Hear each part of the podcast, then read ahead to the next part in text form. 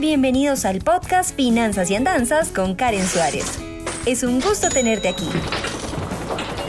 Exploraremos de la manera más sencilla posible el mundo de las finanzas, la economía, el emprendimiento y la productividad. Y claro, te contaré algunas de mis andanzas. Aquí vamos. Hola, hola, bienvenidos a un nuevo episodio de Finanzas y Andanzas. Como lo conversamos en episodios anteriores, el año anterior, jaja, valga la redundancia, nos dejó cosas extrañas, pero también cosas interesantes. Mucha gente empezó a buscar nuevas formas de obtener ingresos y se aventuraron a emprender.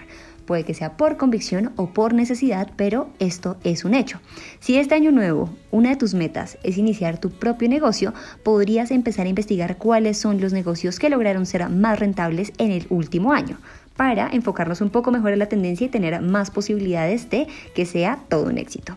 Existen varios negocios que han funcionado muy bien en el mundo y que prometen ser muy buenos para aquellas personas que buscan de todo y que también quieren empezar a ser buenos emprendedores. Vamos con la primera idea para que se inspiren, si quieren toman nota o investigan datos sobre esto para que lo puedan materializar de una manera más efectiva. Primero, un proyecto de alguna empresa o un producto que sea amigable con el medio ambiente.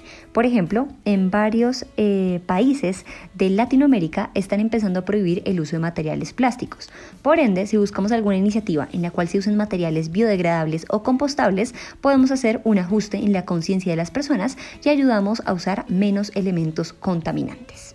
Número 2, una tienda en línea también puede ser un negocio muy rentable e interesante porque no se requiere de una gran inversión y es posible alcanzar una gran cantidad de personas por lo que nos brindan las redes sociales y el apalancamiento a través de la publicidad.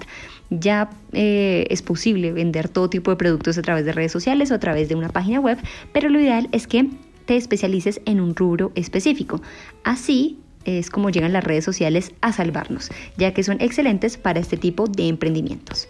Número 3, comida a domicilio. Es un negocio bastante rentable, también muy interesante, porque si se requiere una buena inversión, eso es cierto, pero la ventaja es que no se necesita por ahora pagar de un arriendo del espacio físico, ya que podemos hacerlo desde la comodidad de nuestra cocina.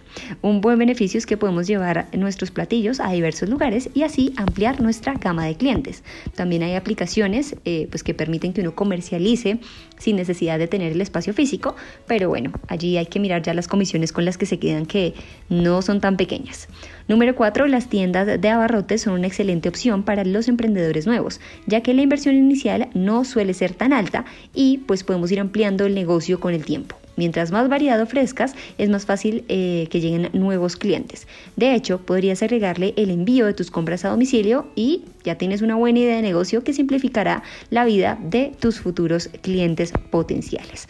Como les digo, todas estas son este, básicamente ideas, sí, pero eh, no necesariamente ustedes tienen que hacer esto, pero exploren. Yo creo que eh, más que la idea es como el, el, formato y la manera en la que se haga.